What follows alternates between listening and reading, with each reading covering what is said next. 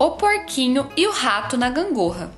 Vamos brincar na gangorra, sugeriu o porquinho. Ótimo, respondeu o rato. Eles pegaram um tronco comprido de árvore e colocaram-no sobre uma pedra. Então, cada um sentou-se sobre uma das pontas. Mas o peso do porquinho fazia com que sua ponta ficasse para baixo, e o rato podia fazer o que quisesse, sua ponta sempre ficava no ar. Seu lado é pesado demais, disse ele finalmente. Então vamos trocar de lado, sugeriu o porquinho. E assim fizeram.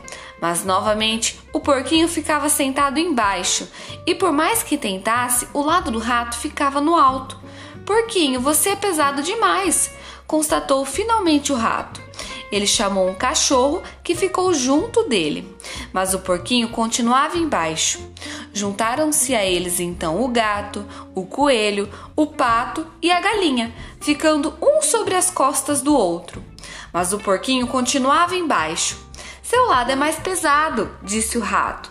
Finalmente chegaram ainda o galo, o ouriço e o pombo, e todos ficaram sobre o outro no lado do rato. Até que enfim o tronco baixou no lado do ratinho e lentamente o porquinho começou a subir. Agora ambos os lados têm o mesmo peso, exclamou o rato. E então começou uma alegre brincadeira de sobe e desce.